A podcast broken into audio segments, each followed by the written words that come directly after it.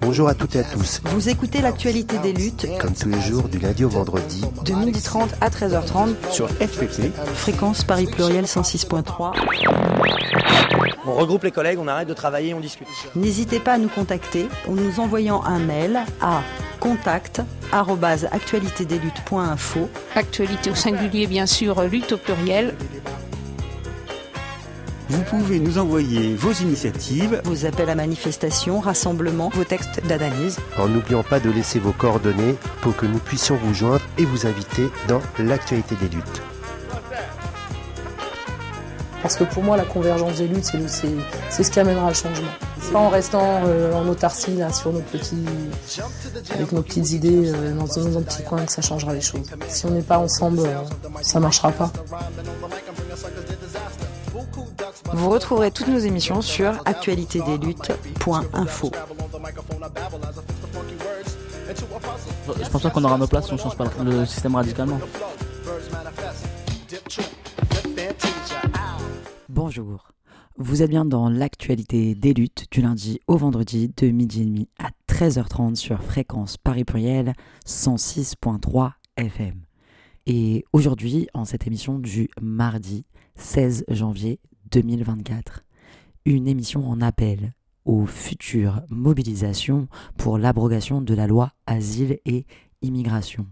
Les prochains rendez-vous étant donnés le 21 janvier 2024 prochain pour un rassemblement à l'appel de la CGT et le 25 janvier 2024 prochain avec une grève dans l'éducation nationale. Pour ce faire, dans cette émission, nous vous diffusons donc dans une première partie les reportages qui ont été réalisés lors de la manifestation du 14 janvier 2024 dernier.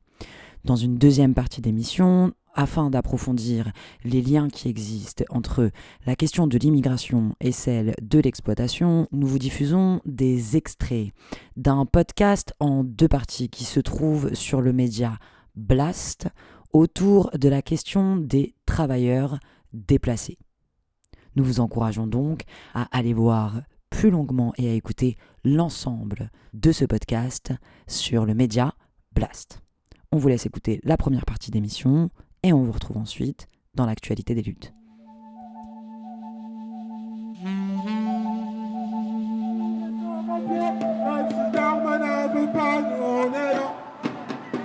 Macron, Le Pen, même Le. Le problème qui est là, ce n'est ni l'immigration, ni les immigrés. Le problème que les Français et les Françaises ont, c'est parce que tout est cher, parce que les salaires sont peu, parce que les élèves n'ont pas de profs, parce que les hôpitaux, les hôpitaux sont dégradés. C'est parce qu'ils demandent aux Français et des Français de travailler jusqu'à 64 ans. C'est ça les vrais problèmes. Le problème, ce n'est ni l'immigration. Le problème, c'est les salaires. Le problème, c'est les conditions de travail. Même les métiers qu'ils qualifient comme métiers en tension, ce n'est pas des métiers en tension. C'est des métiers juste dans lesquels les conditions de travail sont insupportables, sont horribles et que les salaires sont indignes. C'est pour ça qu'ils sont en tension. Nous sommes dans la rue aujourd'hui pour demander l'égalité des droits. Papier pour tous, travail pour tous, logement pour tous. Nous sommes dans la rue pour dire immigré n'égale pas un délinquant. Ça s'appelle discrimination. C'est du racisme. Si quelqu'un commet un crime, un délit, une contravention, les seuls responsables, c'est la personne. C'est l'étendre à toute sa race, à toute sa nationalité. Ça s'appelle la discrimination. Alors c'est interdit dans la Constitution française. Mais ils ont l'habitude de fouler au pied leurs propres règles. Aujourd'hui, on demande des papiers, on demande des feuilles de pays aux gens qui n'ont pas, pas l'autorisation de travailler. En leur demandant des feuilles de paix, c'est les pousser vers une illégalité. Pour qu'ils travaillent avec le fausse pied d'identité ou avec les papiers de quelqu'un d'autre. Aujourd'hui, on dit l'hypocrisie, il y en a marre. Stop l'hypocrisie. On demande l'ouverture des guichets, l'ouverture des préfectures et régulariser l'ensemble des travailleurs, l'ensemble des sans-papiers qui travaillent, qui ne travaillent pas. Leur vie est ici. Ils sont régularisables. En les régularisant, ça donne plus de droits aux gens, aux Françaises, aux Français et aux gens qui sont déjà régularisés. Tant qu'il y a des travailleurs en situation irrégulière, c'est l'ensemble des salaires qui tirent vers le bas. c'est l'ensemble des conditions de travail qui va continuer à dégrader. On est face à un État qui fabrique des sans-papiers, qui maintient des gens sans papiers, sans papiers, et qui derrière les espaces. La preuve, c'est Chronopost d'Alfortville et c'est DPT de Coudre et Mosso. 25 mois de grève. L'État n'a pas pris sa responsabilité. Il y a les grévistes d'Arena ici qui sont, qui, qui sont en grève aussi, qui ne sont pas régularisés. Il y a combien de collectifs en Ile-de-France? Il y en a beaucoup. Regardez les banderoles, regardez les drapeaux. Et donc, tous ces gens-là, ils sont sur le territoire depuis, depuis des années. Ils parlent français, ils travaillent, ils cotisent, ils payent des impôts. Ils peuvent être régularisés. On demande la régularisation de tout le monde. Et aujourd'hui, c'est le début d'une mobilisation. On ne s'arrêtera pas aujourd'hui. Ça va être une continuité. Il y aura un après 14 janvier. Il y aura des dates et des dates, mais encore des dates. Jusqu'à ce qu'on obtienne ce qu'on veut. Jusqu'à ce qu'on obtienne les retraits de cette loi raciste xénophobe. Jusqu'à ce qu'on obtienne la régularisation de l'ensemble des sans-papiers. Alors la lutte continue. On ne lâchera rien. Nous disons ensemble, les jeunes dans la galère, les vieux dans la misère, des travailleurs précaires, la loi d'Armana, criminalisation, métier, attention, Marie Le Pen, Eric Zemmour. Bah alors là du coup il y a une banderole des aides à, à domicile, les premières euh, de corvée, hein, on le sait, et elles demandent euh, à être régularisées. Oui. Eh ben, D'abord pourquoi vous êtes là, et puis euh, comment ça se passe, euh, le boulot, et puis euh, les problèmes liés forcément au papier. D'accord. Bah, on est là justement donc, pour dire non à cette loi immigration qui est contre tout, enfin tout le tout. Pour, pour eux, tous les mots euh, de, de, euh, de, de la terre, c'est à cause de- de- de- de- de- des immigrés. Alors que c'est pas vrai, c'est pour détourner la- la- l'attention qu'ils font ça. Voilà, donc je parle, quand on dit, nous, enfin, c'est les, les femmes, je parle au nom des femmes, des premières de corvée. On les appelle les premières de corvée parce que pendant le- la pandémie, elles, elles ont continué à travailler, surtout les aides à domicile. En plus de leur euh, travail, dans leurs tâches quotidiennes, elles ont, tenu le, lien social vis-à-vis des personnes âgées, les personnes âgées qui, étaient isolées, même leurs enfants ne venaient pas les voir. Donc les seules personnes qu'elles voyaient, c'était leur aide à domicile. Et ces aides à domicile, elles sont déclarées. Donc comme elles sont déclarées, elles payent des impôts, elles cotisent à la sécurité sociale et au retour, elles n'ont rien. Quand, ils parlent comme ça, les immigrés qui profitent des aides sociales, c'est pas vrai.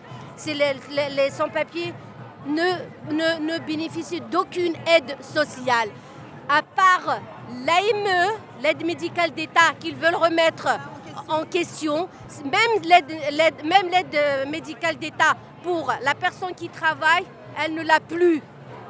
Pour, oui, parce qu'elle est déclarée. Donc ça y est, sur la feuille d'impôt, elle est considérée comme euh, travailleuse. Donc elle n'a plus l'aide médicale. Elle ne peut pas avoir de, carte vitale parce que pour avoir la carte vitale, il faut la carte de séjour. Donc c'est un cercle vicieux.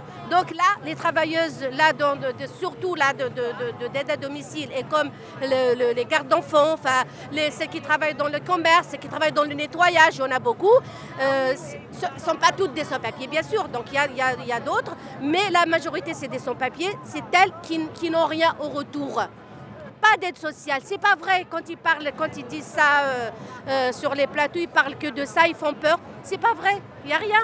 Il y a rien. Voilà. En fait, vous, vous faites un, un boulot extrêmement dur pour des salaires souvent extrêmement bas.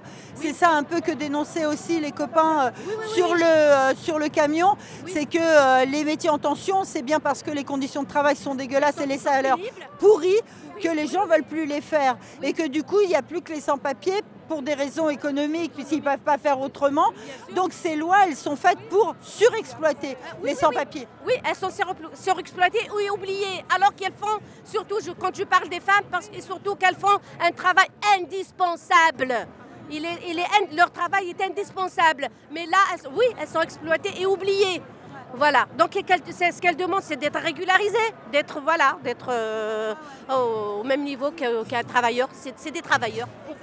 pour éventuellement aussi pouvoir se battre pour avoir des salaires meilleurs sans risquer d'être mis à la porte. Voilà, aussi. C'est ça, c'est ça. Parce que bah oui, bah oui, un patron, un patron, il, préfère faire travailler euh, son papier parce que il va travailler, il va fermer sa bouche, il va pas demander, il va pas demander ses droits. c'est ça. Super, merci beaucoup, bon courage. Merci. Bonsoir à tout le monde. Moi, je me présente à Amara Sibi, collectif de travailleurs sans papier de Montreuil. Merci les camarades d'être si nombreux aujourd'hui dans la rue pour dire non à cette loi qui nous criminalise. Gérard Darmanin a dit que cette loi, il a mis cette loi pour protéger les Français. Pour protéger les Français de quoi et de qui? Pour pour euh, protéger les Français des personnes qui se lèvent matin à 4 heures pour aller vider vos poubelles. Pour protéger les Français de qui? À ces personnes qui se lèvent à 5 heures, à 6 heures pour aller nettoyer vos, bureaux de travail. Pour protéger les Français de qui? À ces personnes qui sont dans le travail de, dans le chantier de JO, qui sont en train de travailler dans le, dans chantier de JO et dans le chantier de Grand Paris, pour protéger les personnes qui, qui sont, qui s'occupent de votre personne âgée dans les EHPAD. Moi je dis que cette loi-là, c'est pas honnête. C'est une discrimination. Je ne veux pas être trop là parce qu'il y a beaucoup de prises de parole. On a dit ni RAF, ni centre de rétention, régularisation de tous les sans-papiers. Alors, bah, toi, tu es prof euh, au lycée Voltaire? Ouais, je suis prof, prof d'histoire géo au lycée Voltaire. Ok, et du coup, comment ça se passe euh, comment, comment, vous, comment vous en discutez avec les élèves? Comment, euh Alors, nous, d'abord, on en discute à nager parce qu'on tient à ce que les élèves ils s'organisent eux-mêmes. et je crois que là, ils sont en cours d'organisation. Bah, vendredi dernier, il y a eu une AG à la Bourse du Travail des lycéens de la région parisienne pour essayer de voilà, d'organiser des, choses, des mouvements dans les semaines à venir nous, ce qu'on a fait, c'est qu'effectivement, on a fait la grève au mois de décembre. On en parle, nous, en fait, c'est un des sujets dont on parle en AG. On a une AG mensuelle. Là, je sais que pour le 25 janvier, euh, je pense qu'on euh, va faire grève. Il y a un appel en Il y a, un appel de Sud, mais bon, même nous, on a une intersyndicale. On n'attend pas que ce soit nos syndicats qui nous demandent. Mais je pense qu'on va, on va refaire grève. C'est un jeudi. Et vous êtes en lien avec d'autres lycées Bah oui, forcément. Et on a essayé de monter aussi euh, l'idée des banderoles, hein. c'est-à-dire on va afficher euh, les banderoles contre la loi Darmanin devant, les établissements. voilà. Et nous on va le faire euh, cette semaine devant le lycée. Je pense qu'il y a d'autres établissements aussi qui vont le faire. Qui l'ont déjà fait d'ailleurs et qui vont continuer à le faire. Voilà. c'est ça, mais euh, l'accueil a été plutôt positif. plutôt positif, oui, oui, oui, ils nous applaudissent. Hein. Même si ils sont peut-être peut-être un peu moins politisés qu'avant, je ne sais pas si on peut dire ça, mais voilà, nous on les laisse euh, faire. Je pense que. Bah écoute, visiblement, en tous les cas, ils sont en train de le faire. Donc c'est bien. Super, eh ben, merci parce que moi ça c'est concret, même si une manif c'est concret, mais euh, faire une grève ou commencer à discuter, euh, bon c'est quand même, et faire grève surtout, c'est quand même déjà un pas un peu supérieur. Bah, nous on essaie en tout cas de, bah, de mener la, bataille parce que c'est tellement terrible. Comme tu as dit tout à l'heure, c'est vrai que nous, ça touche effectivement nos élèves, les familles de nos élèves.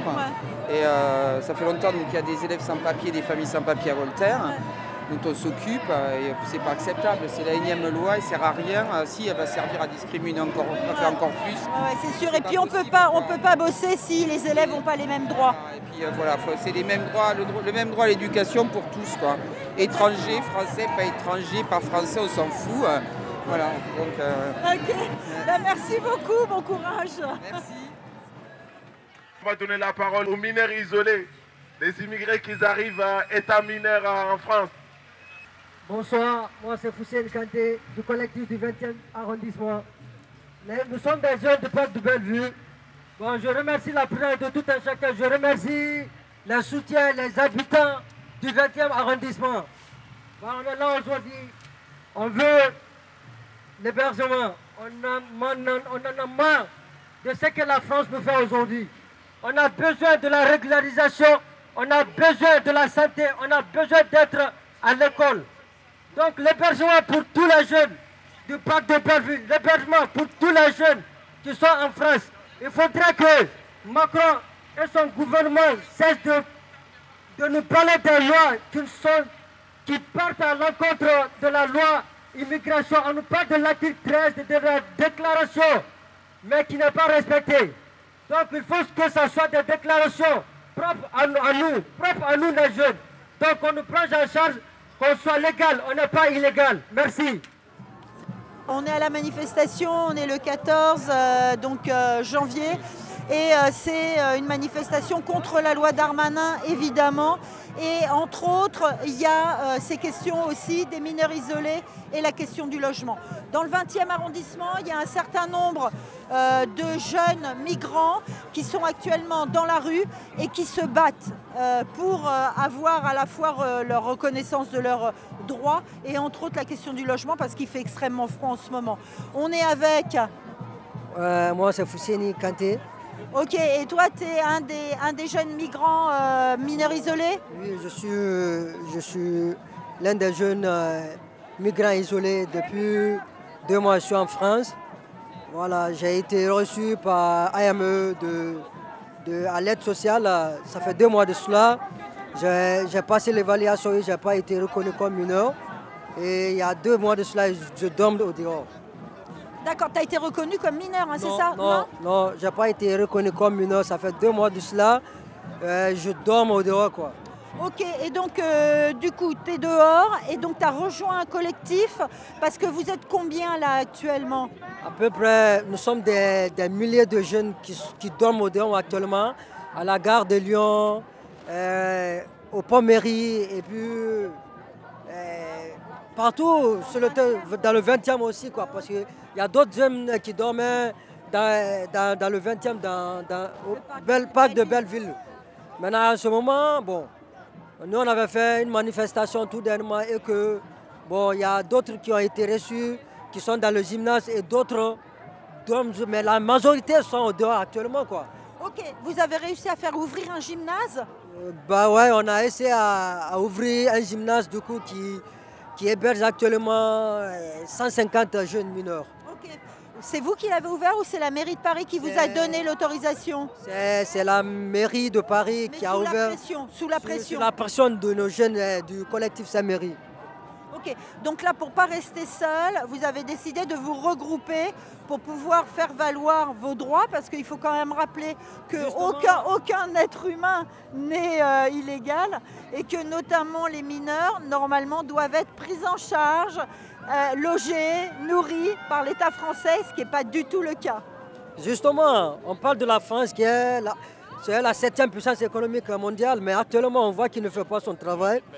Parce qu'on prend l'exemple sur d'autres pays, euh, la Belgique, euh, l'Espagne, que j'ai passé ici, j'étais là-bas, et plein de pays qui que tu ne verras jamais des mineurs isolés au dehors comme ça. Là, c'est dommage pour la France et c'est la honte pour la France qu'on voit les jeunes mineurs au dehors. Quoi. Carrément, carrément. Tu viens de quel pays? Moi, je viens de, du Mali. Et t'as mis combien de temps pour venir euh, jusqu'à Paris, au parc de Belleville? Bah moi, bon, de, de l'Espagne jusqu'ici, bon, j'ai fait à peu près deux mois. Parce que lorsque je suis rentré, on a fait un mois en Espagne dans, dans le campo. Après ça, bon, on est venu en France et je me suis retrouvé à Paris. Je suis passé euh, à l'aide euh, à l'aide de l'enfance, mais je n'ai pas été reconnu comme mineur. Ouais. Et euh, t'attends quoi là?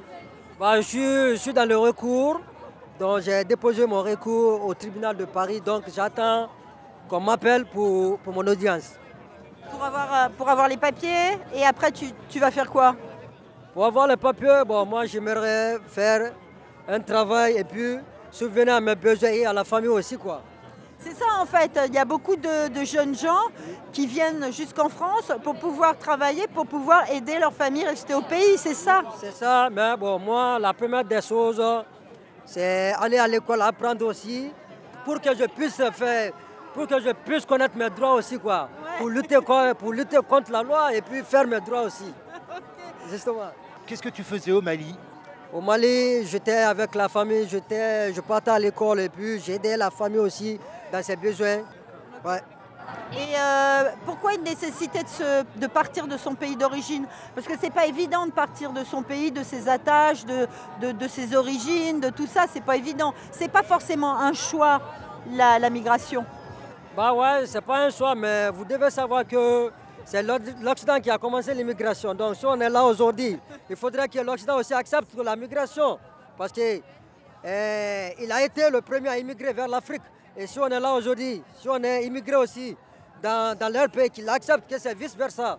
Vous voyez Ouais, Voilà. carrément, carrément. C'est sûr qu'on ne peut pas euh, piller euh, impunément comme ça des continents entiers sans après euh, se dire que c'est tout à fait euh, bah, logique qu'il y ait un retour euh, et puis un partage de ces richesses finalement spoliées au pays d'origine.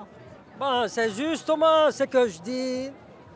Aujourd'hui, l'Occident, il a été en Afrique et il a appuyé nos richesses du tout.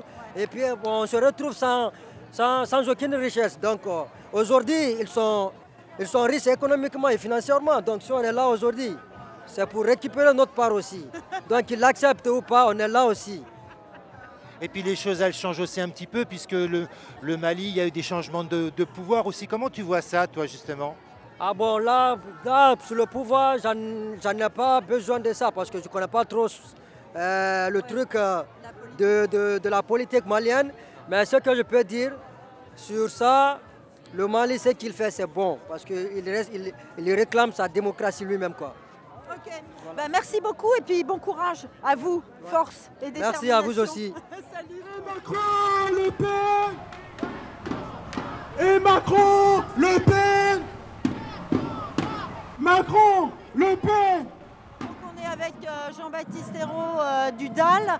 On a vu qu'il n'y avait pas de ministre du Logement. Alors bon, toi tu dis c'est mieux que celui qu'on avait. À la limite, plutôt que d'avoir un casse-barian ou un, ou un comment dirais-je, un, un bourreau des sans-logis et des squatteurs, on, préf- on préfère avoir euh, Rien. du tout. Rien du tout. Nous, on peut se démerder, on n'a pas besoin d'un ministre du logement. Pourquoi ils nous, ils- on n'autogère pas le logement Oh, ça serait bien. Bon, Bon, allez, enfin, en tous les cas, d'utopie. en Ouais. tous les cas, rapidement, là, en ce moment, il y, a, euh, il y a une lutte. Euh, vous êtes devant Solferino, c'est ça? On est place Solferino, là, au bout de la. pas, pas loin de l'ancien siège du PS, là. Et euh, voilà, pas loin de l'Assemblée nationale. Mais en réalité, c'est la préfecture de police qui nous a mis là, parce qu'on voulait se mettre devant le ministère du Logement à rue du Bac. Et euh, bon, bah, il y a eu une égo, machin. Finalement, on a accepté, on a dit OK, mais on va rester là 24 heures sur 24. Ils ne voulaient pas, évidemment, donc c'est le juge qui a tranché. Ça fait trois fois que le préfet de police prend un arrêté d'interdiction de manifester, 24 heures sur 24. Et euh, ça fait trois fois que le tribunal administratif les envoie sur les roses. Donc maintenant, qu'est-ce qu'on veut? Ben, On veut l'hébergement stable et durable, et durable jusqu'au relogement de la trentaine de familles qui est sans abri, qui est là.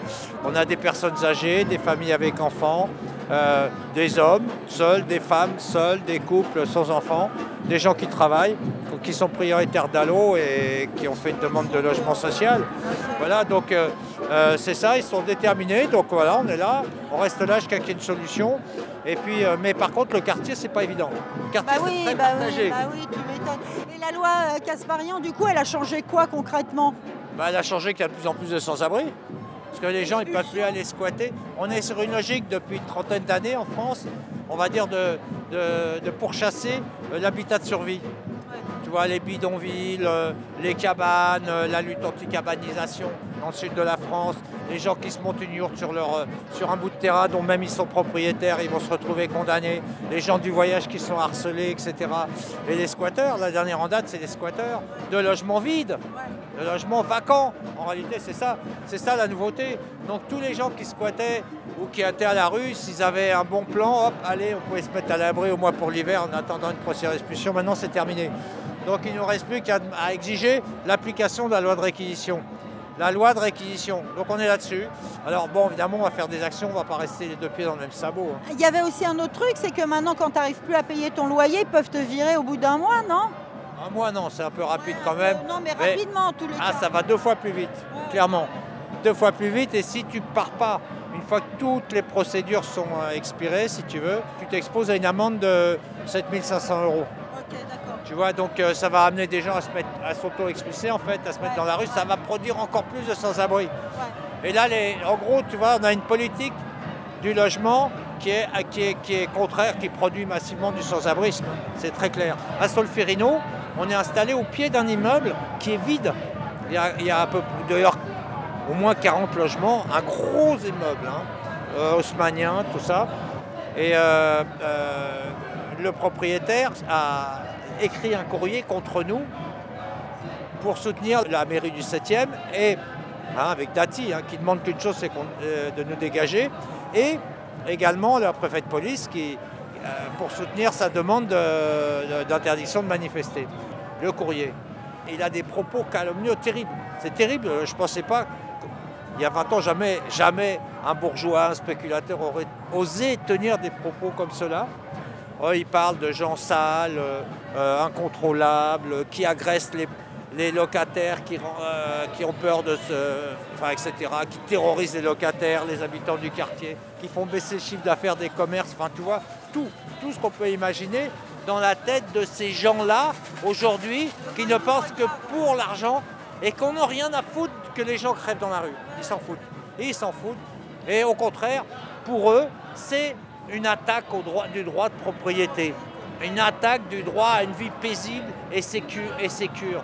Mais ce qu'ils ont oublié, ces cons-là, c'est que la Constitution, ouais, elle défend le droit de propriété, mais la première propriété de l'être humain, c'est quoi? Non, c'est son corps. Son corps. Et quand tu laisses des gens dans la rue, tu ne les protèges pas. Au contraire, tu les sacrifies, tu les abandonnes, tu, leur fais, tu les condamnes à mort. Parce que c'est 15 ans d'espérance de vie et, euh, euh, comment dirais-je, décès à la moyenne de 48, 49, 49 ans. Aujourd'hui, on est sur la manifestation contre la, la loi Darmanin. Quel est le lien qui peut se faire justement avec le logement? Bah, D'une part, euh, évidemment, dans les squats, il y a aussi des sans-papiers, hein, parce que bon, c'est les marchands de sommeil qui prospèrent, évidemment, avec la crise du logement. Ça, c'est comme ça. Les mafias prospèrent sur les crises. Et, deuxièmement, euh, les squats, les logements vacants, etc., les gens qui se protègent pour euh, euh, s'abriter, quoi, tout simplement. C'est ce système capitaliste. En gros, tu travailles, tu crèves, c'est pas grave, on va en trouver un autre. Tu vois, en gros, c'est à peu près ça. C'est à peu près la logique, en fait, souterraine, dans laquelle, de fait, dans laquelle on est plongé. Et donc, il y a une forme de cruauté euh, politique et sociale aujourd'hui qui s'est instaurée dans notre pays qu'on n'aurait pas pu imaginer il y a 10-15 ans. Bon, mais ça fait rien, la lutte continue. De toute manière, il faut toujours donner l'espoir. La France, elle, elle a une histoire quand même de révolution. D'émeutes, des émeutes. Les émeutes, ça date du Moyen-Âge. Le mot émeute, ça vient d'émotion populaire. Non, mais carrément. Et puis, l'air de rien, bon, même si l'année dernière ça a été un peu dur, mais on a eu quand même trois mouvements. Celui des retraites, celui euh, des banlieues, et puis euh, il y a eu un troisième, euh, les, les- les luttes écolo. Et elles ont été assez balèzes, quoi, fortes, même si la répression a été énorme. Mais ça veut dire que là, il y a vraiment un ferment de révolte. On n'en peut plus. Voilà, exactement. Et donc émeute, ça vient pour réhabiliter un peu le terme parce qu'il est très discrédité. Et donc émeute, ça vient du mot émotion populaire. Paris, toute son histoire, a connu des, des émeutes. Des- à la suite de, par exemple, d'une hausse des loyers brutale sous Philippe Auguste. Euh, je sais pas, moi, il y en a une fois, ils ont pendu le prévôt de Paris euh, euh, pour des raisons X ou Y. Une autre fois, ils sont arrivés jusque dans la chambre du roi, tu vois. Bon, puis ils ont arrêté là. Non, mais bon, c'est des histoires comme ça. Mais attends, les Gilets Mais- jaunes nous ont montré qu'on ne s'y attendait pas du tout et que demain peut être complètement imprévisible. Donc, euh, bon, c'est vrai que plus ils oppriment, bah, plus ils doivent s'inquiéter, plus ils oppriment, plus ils répriment.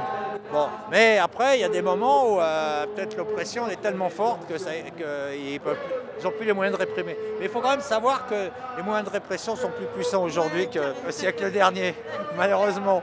Bon, Alors, allez. si, si jamais les auditeurs auditrices qui nous écoutent veulent vous rejoindre, on vous retrouve où L'adresse? Alors, bah écoute, donc euh, mardi soir à 19h, on fait la galette des droits. Là-bas, donc à Solferino, on sort du métro Solferino, on est là, on est à partir de 19h et on va faire la galette des droits. Sans couronne et sans fèves, bien sûr. Et pour les plus courageux, plus courageuses, les plus solidaires, on les invite à la nuit, euh, à la nuit des sans-toits. La nuit des sans-toits. Il y a, il y a des députés qui vont venir dormir, il paraît. Donc, bah, écoute, c'est bien. En tout cas, si vous venez, venez avec euh, une petite ingitoun, euh, un matelas pneumatique euh, et puis un bon sac de couchage. hein. Merci beaucoup. La lutte continue. Salut. L'immigration n'est pas le problème Mais l'immigration n'est pas un problème Le problème, c'est ce système qui développe le racisme, qui développe les inégalités, qui développe l'exploitation Le problème, c'est ce système qui massacre aujourd'hui les Palestiniens et les Palestiniennes. Le problème, il s'appelle Macron, il s'appelle Darmanin, il s'appelle Attal, ceux et celles qui ont fait croire qu'ils étaient un barrage au fascisme. On est là pour dire que la solution, elle est ici. La solution, elle est avec les grévistes sans papier. De Chronopost, de l'EPD, des Bahus, avec les grévistes sans papier du 17 octobre, au chantier de l'Arena et sur les piquets organisés par la CGT. On est là pour dire que la solution, ce sont les parents d'élèves et les enseignants et enseignantes qui sont en train de faire fleurir les banderoles devant les écoles en ce moment contre la loi Darmanin. La solution, ce sont les assistants et assistantes d'éducation de Charenton qui se sont mis en grève cette semaine pendant trois jours contre la loi Darmanin. La solution, ce sont les professionnels de la santé qui sont en train de s'organiser dans les hôpitaux contre la loi Darmanin. L'avenir, il est ici. C'est vous, c'est nous. On est en train de l'écrire contre le racisme, contre le fascisme, contre le colonialisme, pour l'égalité des droits, pour la solidarité, pour la justice sociale. C'est maintenant que ça se passe. Ce mouvement est une opportunité pour imposer le retrait total de la loi Darmanin. Et plus que ça, pour ouvrir un autre avenir, un autre monde. Notre monde s'appelle Solidarité. Je suis allé faire parler le cuir usé d'une valise sous un drap de couleur fade, contrastant ses souvenirs. Tarbéda, un embarcadère ensoleillé au départ. Une arrivée sur un ponton terne et un visage hilar. Celui d'un contremaître de l'encre, un tampon à la main, frappant le flanc de cette valise retenant la douleur. Ses visages s'engouffrant dans un train, direction l'usine de camions pour un bien dur labeur. Les sirènes n'ont pas de voix mélodieuse, leurs appels stridents ont force à cinq, leurs espoirs tels des moqueuses. Ces vestiges de période dure qu'elle garde en elle, c'est séquelles marquent son cuir et le morcel. Je suis allé faire parler le cuir usé d'une valise, entreposée sous la poussière terre d'une vieille remise. Légère surcrue, l'on balafré de part en part. Une étiquette fanée rappelle son premier départ. Et janvier 53, la tatouée d'un plein cap sur le froid. Au fond de ce bagage, pas d'invitation au voyage, mais la plaine de Rélisène qui pleure un fils parti gagner le droit de ne plus errer affamé. Au fond de ce bagage, la coupure tachée d'un journal où s'étale le résumé du procès des agitateurs d'une usine embrasée. C'est une valise dans un coin qui hurle au destin qu'elle n'est pas venue en vain. C'est une valise dans un coin qui hurle au destin qu'elle n'est pas venue en vain. C'est une valise dans un coin qui hurle au destin qu'elle n'est pas venue en vain. C'est une valise dans un coin qui hurle au destin qu'elle n'est pas venue en vain. Destin qu'elle n'est pas venue en vain. Je suis allé faire parler le cuir usé d'une valise, autrefois pleine d'espoir, maintenant pleine de poussière. Si tu savais son histoire, partie de la soufrière, emportant quelques vêtements chauds pour cette terre de convoitise. La haine et la neige comme découverte et les visages se glacent face aux spécimens d'outre-mer. En cette pleine période d'exode qui accompagne l'exil, commence un triste épisode lorsqu'il débarque des îles. Pour finir empilé sur l'armoire du foyer, témoin du gain dur à envoyer. Souvenir terne d'une employée fidèle, toujours à la traîne derrière cet employé modèle. Je suis allé faire parler le cuir usé d'une valise de près d'un quart de siècle, mon aîné. Dire qu'en 62, des ruines encore traumatisées de Lomé jusqu'au port de Gorée. Elle témoigne de ses rêves en rupture de sève. À la levée des passerelles sous une averse de grêle, le Mistral du Grand Nord traverse sans jamais trahir le vieil héritage colonial dominé par les siècles, reliant le Havre et ses environs depuis la sinistre cale d'un navire d'embarcation. Quand même les rats et les cafards cohabitent en paix avec les symboles vulgaires de la France d'après-guerre, se pourrait que cette valise confinée dans un coin hurle au destin qu'elle n'est pas venue en vain. C'est une valise dans un coin qui hurle au destin qu'elle n'est pas venue en vain. C'est une valise dans un coin qui hurle au destin qu'elle n'est pas venue en vain. Vous êtes de retour dans l'actualité des luttes jusqu'à 13h30 sur fréquence Paris Pluriel 106.3 FM.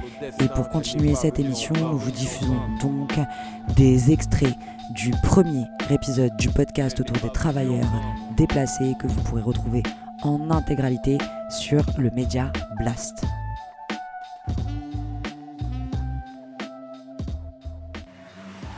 Logement insalubre, chambres surpeuplées, retenue sur salaire abusive, eau non potable, accident du travail.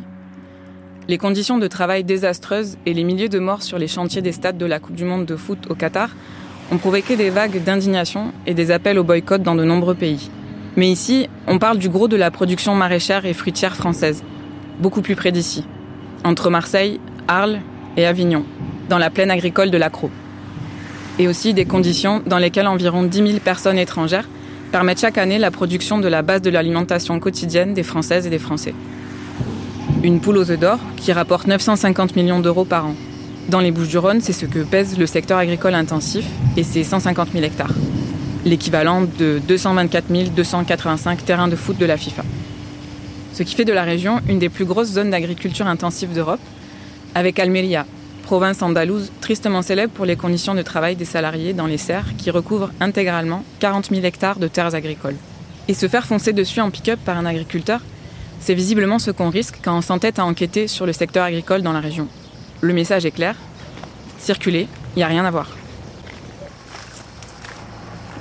Là, on voit déjà des vergers, c'est vraiment l'agriculture. Euh, soit l'arbre hyper industrialisé, soit alors les serres et les, serres modernes qu'on peut voir au long de la route euh, chauffées avec un circuit intégré de l'eau euh, et, et, on a tout l'engrais et toute la nourriture est amenée artificiellement euh, par les tuyauteries. C'est des grandes surfaces. Évidemment, en même temps, ça amène qu'il y a beaucoup, beaucoup de ces nombreux gens qui bossent ici, qui font vraiment le travail mais au niveau euh, social, ils n'ont pas beaucoup d'espace pour s'exprimer, pour vivre quoi. voilà, ça amène après à cette situation d'exploitation de main d'œuvre. Toutes ces choses-là, on ne veut pas les dire. C'est une réalité qui est là, qui est comme méchante. Pour faire fonctionner cette agriculture, il faut des bras. Beaucoup de bras, à pas cher. Et pas n'importe lesquels ceux d'une main-d'œuvre de travailleurs et travailleuses qu'on fait venir de l'étranger pour affronter les 45 degrés dans les serres qui s'étendent à l'infini sous le Mistral furieux. Ce sont elles et eux qui arpentent sans s'arrêter les chapelles, ces serres rigides aux armatures en métal de plusieurs mètres de haut, en portant des charges très lourdes. Ce sont leurs corps qui se plient en deux, leur dos qui se brise et leur tête qui éclate au soleil pour récolter courgettes, melons et salades de Provence. Je ne sais pas si c'est un manque de main-d'œuvre. C'est des conditions de travail qui attirent à personne. Qui veut travailler dans ces conditions Même les Français, le patron français, je ne veux pas t'embaucher parce que tu es un charge pour moi. Parce qu'ils travaillent comme des esclaves. Et toi, tu, veux travailler comme un être humain. C'est ça la différence. Ne disent rien, ils travaillent plus. Il y a d'exploitation, mais il y a des gens qui c'est la seule façon de, trouver un travail. Alors pour eux, c'est bon, je sais que c'est pas très bien, mais au moins on a un travail parce que le système est bloqué pour pour toi. Alors ça te permet de travailler et le système profite de ça pour s'enrichir. Alors c'est tout le temps comme ça que ça, ça fonctionne. Lucia a 27 ans. Elle est équatorienne et s'est installée en 2016 à Beaucaire, une petite ville à la frontière des Bouches-du-Rhône. Elle fait partie de ces familles de travailleurs étrangers venus par des entreprises d'intérim espagnoles. Avant elle, son père et son frère étaient déjà arrivés à Beaucaire par l'intermédiaire de Terra Fecundis, la première et la plus importante d'entre elles. À partir de 2008, les fondateurs de cette entreprise de travail temporaire créent une filière de recrutement de main-d'œuvre étrangère très lucrative. Chaque année, Terra Fecundis fait venir d'Espagne des milliers de travailleurs et travailleuses d'Amérique latine, d'Afrique de l'Ouest et du Maroc pour assurer les récoltes dans le département. Comme El Hadji, arrivé d'Andalousie en 2020. Oui, je suis arrivé dans la bouche du Rhône en 2020 avec une société espagnole intermédiaire, Terra Fecundis, qui est basée à Murcia, qui recrutait du personnel, des immigrés surtout, qui sont installés en Espagne et pour les faire travailler en France. Ils sont bien organisés, hein, avec des attachés en France, avec d'autres qui préparent les lieux de travail. On vous affecte dans un endroit qui fait soit les fraises, les pommes, les tomates, les melons. C'était une opportunité pour moi parce que je gagnais ma vie. Et puis j'avais de quoi subvenir aux besoins aussi de ma famille. Quoi. Et du coup, quand tu es arrivé en France, comment ça s'est passé l'arrivée? Avec Terra Fécondis, on est arrivé en bus. Bon, on nous a recrutés. On, était, on a été sélectionnés via le WhatsApp. Ils ont convoqué de venir à Murcia et de préparer une valise avec euh, un peu d'ustensiles de cuisine à amener. Il nous dit que vous allez en France. Les choses vont très vite. Les salariés se présentent à la société Terra Fecundis ou une autre pour être euh, embauchés et euh, ils disent le lendemain, on est dans un autobus de la société Terrabus. Vincent Schnegans, avocat de la CFDT.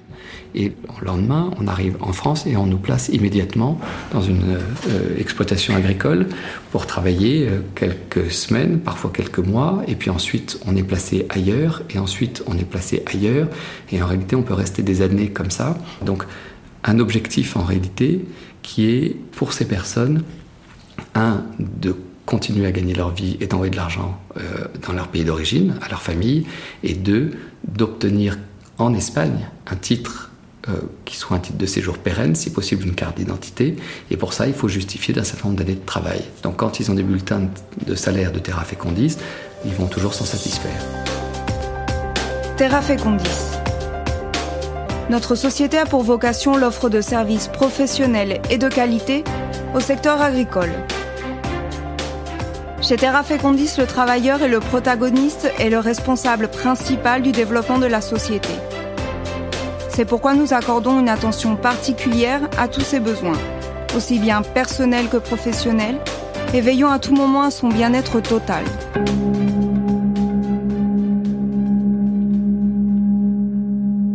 Les ouvriers, ils les appellent des PAX en fait. Un PAX, c'est une unité de voyageurs dans l'industrie euh, des avions. 10 PAX arrivent ce soir, 25 repartent demain matin, etc. Ils sont renvoyés au, rang d'objets marchands. Nous, on paye à peu près 16,50 euros tu vois, de l'heure euh, sur un travailleur français, alors que sur un travailleur détaché, on paye entre 13 et 14 euros. Donc, euh, quelqu'un comme moi qui fait à peu près 42 000 heures dans l'année d'intérim, quoi. Mais eh ça va vite. Hein. Nous, on a à peu près 700 000 euros d'intérim par an, quoi.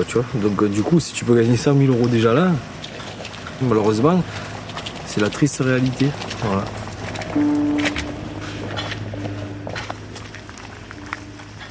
Le recours à cette main-d'œuvre a été rendu possible par la législation européenne. En 1996, une directive introduit le détachement, qui permet à des travailleurs et des travailleuses communautaires ou résidents dans l'Union européenne d'aller travailler dans un autre pays de l'Union. Dans les textes de loi, on parle de mise à disposition de travailleurs. Pour les agriculteurs et agricultrices français qui ont recours à cette main-d'œuvre, c'est un calcul gagnant. Moins de paperasse, moins de responsabilités et une force de travail qui coûte moins cher puisque les cotisations sociales sont payées en Espagne et donc 10% moins importantes qu'en France. C'est une situation normalisée parce que ce sont des travailleurs qui viennent de l'Espagne déjà précarisés. Ils ont été précarisés là-bas, même si ils ont la nationalité ou tout ça. Tout, tout sens que tu es immigrant tout le temps. Et après, parce que les autres, ils te font savoir ça. Tu n'es pas d'ici. Tu es toujours étrangère. Oui, je viens d'Espagne. Non, non, mais à l'origine, tu es de où? Mais ça, on a, on a intériorisé ça. Mais en Espagne, on, on peut se défendre parce qu'on parle la même langue même si on a accepté des conditions de merde avec les documents. Je peux demander à l'employeur, je peux faire, je sais pas. Mais ici, quand tu viens ici, tu viens avec cette mentalité là-bas, tu es très précarisé, tu as des dettes, tu as tout ça. Et en plus ici, il y a la barrière de la langue. Tu peux pas dire rien en fait. Tu, tu peux aller tout le temps, tu peux aller dans la voiture, tu peux aller avec tes amis, mais après ça s'arrête là. Parce qu'après c'est oui patron, merci patron, au revoir. Qu'est-ce qui fait que on a dans le sud de la France euh, des personnes euh, qui sont de nationalité équatorienne et qui viennent travailler L'origine, c'est le fait que traditionnellement en Espagne, il y a une immigration équatorienne importante. Quand il y a eu en 2008 la, la, crise internationale en Espagne, ça a laissé beaucoup de monde sur le carreau. Et c'est là qu'ont commencé à fleurir des entreprises euh, comme Terra Fecundis, mais il y en a eu d'autres à la suite, qui ont, euh, vu un effet d'aubaine euh, en vendant finalement cette main-d'œuvre à des exploitations agricoles en France, en mettant en place un système qui était totalement dérogatoire par rapport à la réglementation européenne. Et là, on touche évidemment la question juridique, c'est-à-dire dans le fond, on a appliqué à ces personnes le, détachement, le régime du détachement, qui est en principe un régime d'exception la mécanique mise en place justement. Paul Ramakers, directeur de l'inspection du travail du Gard. À travers le détachement de travailleurs utilisé comme cadre juridique, c'est que la législation européenne permet à un salarié hors Union européenne qui a un titre de séjour dans son pays de résidence de pouvoir, en situation de détachement, travailler dans n'importe quel autre pays de l'Union européenne, sans avoir besoin d'une autorisation de travail en précisant pour les 90 premiers jours. Après 90 jours, il doit demander un complément pour pouvoir euh, effectuer son travail. Alors qu'en pratique, on sait très bien que ces salariés ils viennent travailler sur plusieurs campagnes. Donc ils sont là en réalité sur des années. Mais si j'ai une activité permanente, stable, continue dans un pays de l'Union européenne, ça impose de s'inscrire en tant que société. Ça impose ensuite de déclarer euh, les salariés qu'on va employer. Les exploitations agricoles ont totalement abusé de la situation tout en sachant que euh, ce que leur proposait finalement la société Terra Fecundis était euh, un abus massif de la législation européenne pour en réalité gagner de l'argent et ils ont très bien réussi puisqu'ils ont pendant des années réussi à créer un chiffre d'affaires de l'ordre de 50 millions d'euros sur le sol français à partir de ces 5000 salariés. Mais ce qu'on a pu constater aussi dans ce type de fraude, c'est que lorsqu'on interrogeait les salariés, ils nous déclaraient avoir été spécifiquement embauchés par Terra Fecundis pour venir travailler en France. Alors que le principe normalement du détachement, c'est que euh, l'entreprise, de manière temporaire, détache un travailleur pour réaliser une tâche bien précise euh, et, non durable.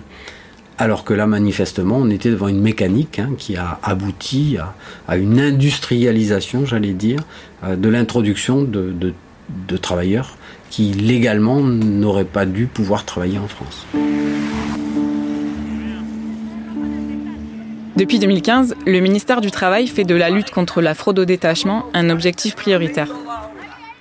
Entre 2018 et 2020, l'URSSAF a procédé à 202 redressements. Mais dans le secteur agricole, le détachement tel qu'il est énoncé sur le papier et avec les tarifs pratiqués, il est techniquement impossible de dégager une marge. Pour faire du profit, la fraude est inévitable. Le détachement est un cadre légal qui permet l'illégalité. Terra Fecundis l'a bien compris. L'entreprise s'engouffre dans cette faille du droit européen et montre la voie à des centaines d'autres entreprises espagnoles comme Laboral Terra, Safor Temporis, Recursos de Contratación et d'autres. Entre 2011 et 2021, l'inspection du travail et des unités spéciales d'enquêteurs se penchent sur la question dans une enquête de grande envergure pour tenter de mettre à jour le fonctionnement tentaculaire de Terra Fecundis. Au fil des investigations, ils se rendent compte que plus de 112 millions d'euros manquent dans les caisses de la sécurité sociale française. 112 millions qui auraient dû être payés à l'État français par Terra Fecundis depuis 2008. En plus de la fraude au détachement, l'enquête met à jour, grâce aux témoignages de dizaines de salariés, des conditions de travail et de logement désastreuses. La lumière est partiellement faite sur ce qu'on sait déjà et qu'on fait semblant de redécouvrir. Les conditions dans lesquelles nous vivions là-bas étaient un peu compliquées. Les logements, on était à un nombre assez élevé. Bon, on était dans une chambre où il y avait 6 à 7 lits. Bon, pour aller aussi cuisiner, la cuisine était une cuisine pour tout le monde. Les toilettes aussi, c'était des toilettes communes. C'est comme si on était dans l'armée, quoi. Oui, tu m'avais envoyé pas mal de photos et de, et de films. Ça remonte à juin 2020, donc voilà, c'est ça. Voilà, tu vois comment on est entassé dans les chambres. Il n'y a pas d'armoire, il n'y a qu'un lit ici, la valise est par terre. Il n'y a pas assez d'hygiène. Le manger, tu le mets, tu le gardes sous le lit. L'eau aussi par terre. L'eau sur place n'est pas de l'eau qui est recommandée, quoi. C'est pas de l'eau potable. On nous a dit d'acheter des bouteilles d'eau. Tu vas au boulot, tu retournes. Il faut faire la queue pour faire la toilette. En même temps, préparer le manger. Tu as juste le temps de cuisiner et puis d'aller te le coucher. hein. Parce qu'il faut se lever de très bonne heure pour aller au champ. Tu lèves à 5h, 5h30, te préparer, puis faire des kilomètres pour aller rejoindre les champs.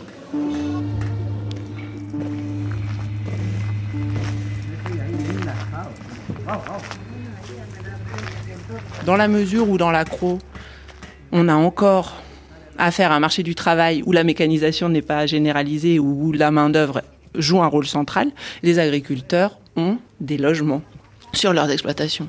Emmanuel Elio, sociologue. Ces logements, ils ont servi pendant très longtemps à loger des ouvriers marocains et tunisiens et qu'ils ont mis à disposition de, la logistique du détachement organisé par Terra Fecundis en, en grande partie. Le gros des hébergements, ils ont, il a été fourni par le plus gros arboriculteur, le plus gros saladiculteur et la plus grosse station d'emballage. C'est eux qui fournissent beaucoup, beaucoup de lits et puis qui accueillent sur leur parking les bus qui montent et descendent d'Espagne. Pour être au plus près de l'activité, des exploitants ont commencé à installer ce qu'on a appelé des, champs de mobilhome. Sans ces installations et cette logistique, en termes d'hébergement, jamais l'entreprise Terra Fecundis n'aurait pu se livrer à l'activité à laquelle elle s'est livrée. Matériellement, euh, l'entreprise n'aurait jamais pu euh, mettre à la disposition euh, des exploitants plusieurs centaines de travailleurs dans des lieux qu'on peut qualifier d'épouvantables. Ça, vous doit- ça doit vous dire quelque chose, cette photo-là J'imagine? Oui, la carcelle. On avait euh, des matières fécales euh, qui s'écoulaient euh, directement sous certains mobilhomes. Et ce que nous avions également constaté, c'était des literies en très mauvais état, la présence de matelas tachés, de parasites, de piqûres d'insectes que les salariés nous montraient, et des espaces de restauration avec des frigos remplis de moisissures. Les cabinets de toilettes, euh, pour certains, étaient euh, bouchés. Euh, Pour d'autres, c'était un trou, tout simplement. Et on avait là, je dirais, vraiment une vision qu'on n'imaginait même pas. À elle seule, Terra Fecundis achemine et loge environ 5000 salariés par saison. C'est plus d'un quart de la main-d'œuvre agricole dans le département. Mais le recours à la main-d'œuvre étrangère dans l'agriculture française n'a rien de nouveau. Ici, au début du siècle, la main-d'œuvre indo-chinoise a servi à installer la culture du riz. Puis dans les années 30, ce sont les Espagnols, les Italiens et les Portugais qui assurent les récoltes. Dans les années 50, les lois coloniales organisent l'arrivée des Marocains et des Tunisiens. Depuis, le principe est le même. Il n'y a que la forme qui change. Et à nouveau, en 2020, le Covid a permis de révéler des conditions, alors j'allais dire cette fois effroyables, que ce soit à, Arles, à Saint-Martin-de-Croix ou d'autres localités, avec euh, là encore la particularité d'une concentration au plus près des exploitations. Et cette concentration, euh, j'allais dire, rendant bien service à l'utilisateur, puisqu'il dispose de fait sur place euh, de, de la main-d'œuvre qui euh, se retrouvait dans ces conditions euh, euh, après leur journée de travail. Autre particularité, c'est que la situation géographique euh, de ces hébergements et le fait que les salariés ne disposent d'aucun moyen de transport euh, les rendait totalement dépendants de l'entreprise euh, Terra Fecundis, qui le samedi, avec des minibus organisés des, trajet euh, commun vers les moyennes surfaces alentours, et qu'en réalité, ces salariés n'avaient aucune vie sociale, ni même les moyens à l'issue de leur journée de travail de, s'échapper, sortir, prendre un café au bistrot du coin ou se retrouver à plusieurs. C'est vraiment, j'allais dire, presque une vie carcérale qu'offraient ces conditions d'hébergement.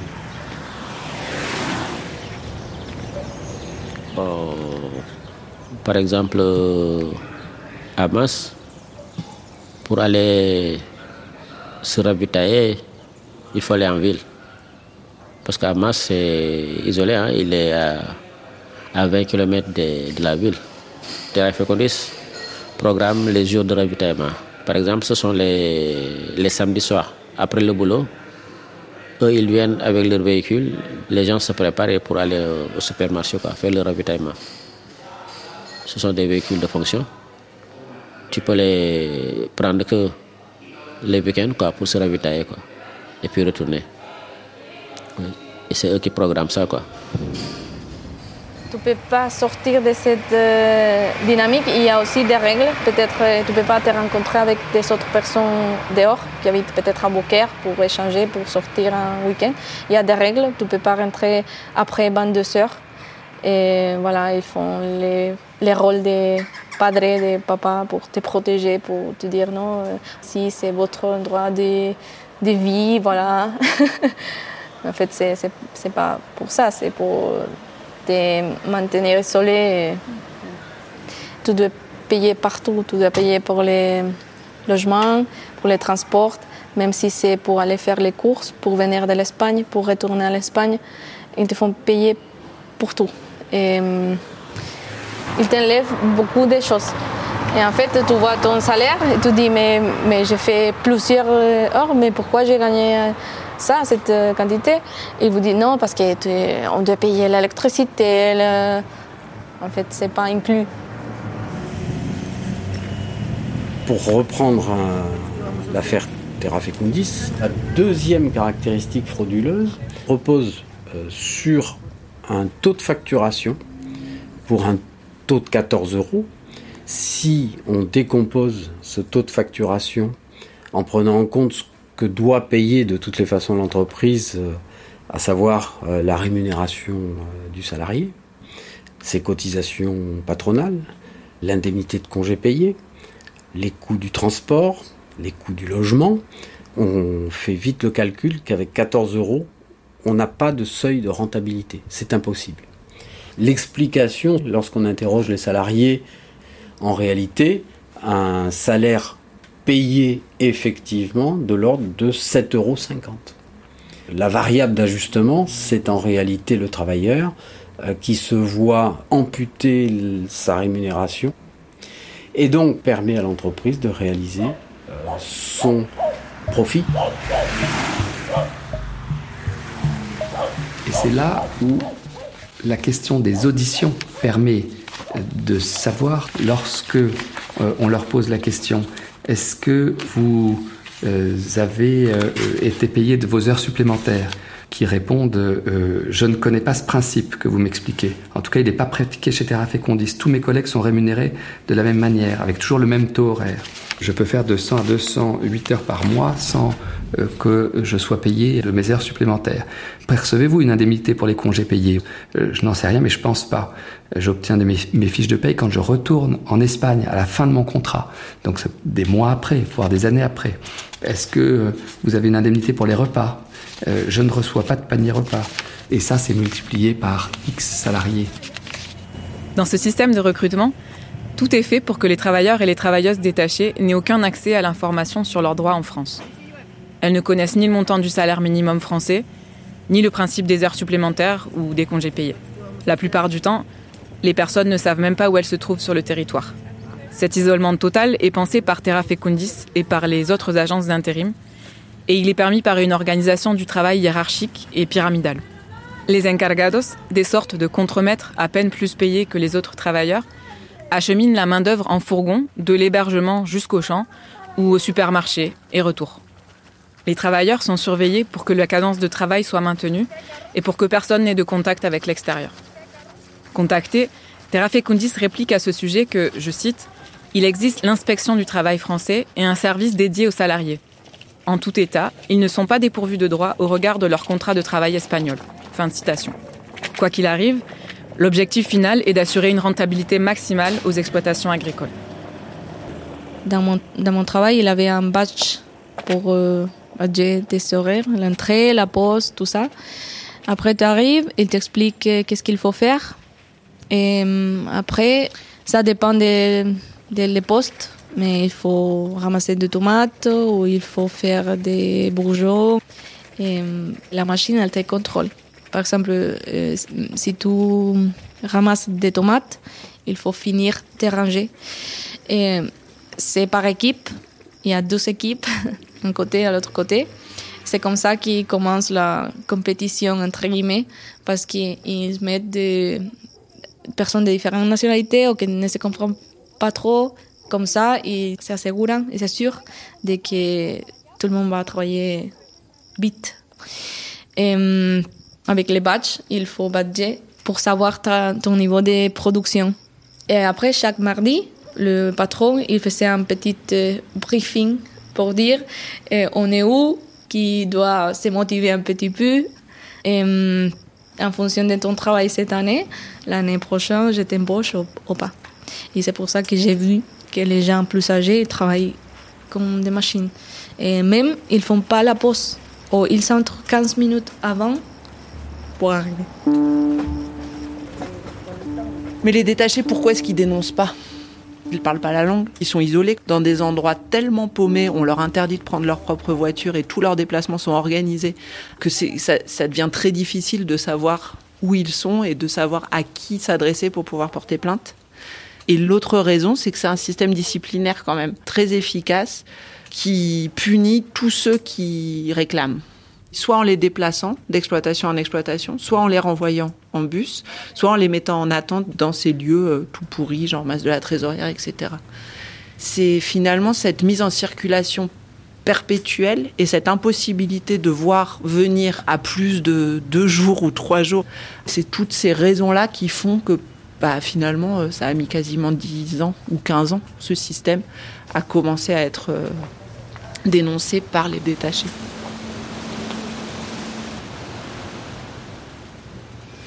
Dans chaque champ, il y a des, des, contre-mètres, quoi. Il faut satisfaire euh, aux propriétaires du champ. Et là, ils le disent à, à Terra Fecundis, Terra Fecundis, à travers ces contre-mètres, ils disent que bon, le résultat, c'est ça. Les conditions de travail, c'est ça. Il faut travailler 8 heures de temps, 9 heures de temps. Des fois, si le patron dit que moi, je veux que vous finissiez la journée pour continuer des heures, etc., tu es obligé de le faire. Ils vont te le dire. Si tu refuses, bon, ils pourront t'affecter sur un autre champ et amener un autre. Et si tu ne suis pas bien le rythme de travail, la cadence, ils te réaffectent. Hein. Moi, ça m'est passé dans un champ à Nîmes où je ne suivais pas. Et puis j'ai dit, moi, j'arrête. Le patron, il appelle directement à Terre Focondis. Le même jour même, quand tu descends, il prépare tes bagages, on t'amène dans, une autre, dans un autre. Quoi.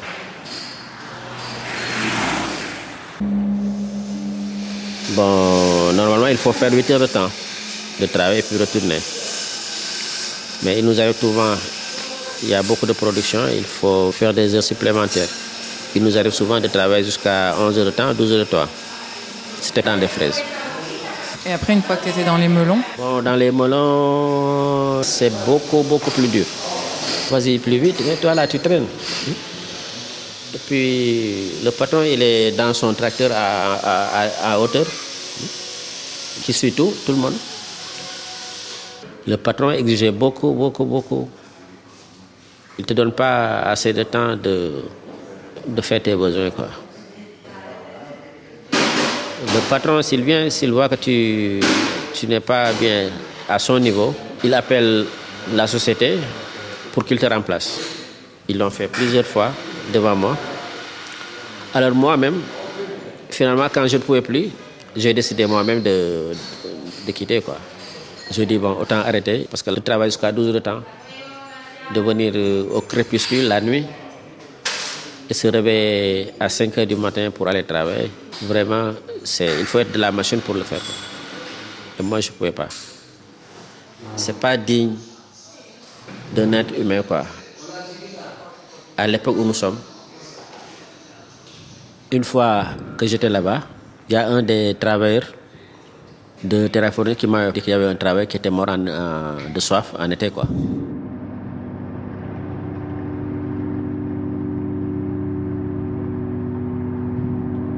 Ce travailleur s'appelait Elio Maldonado.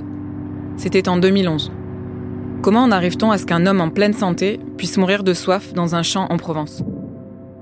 À suivre. Vous retrouverez toutes nos émissions sur actualitédesluttes.info.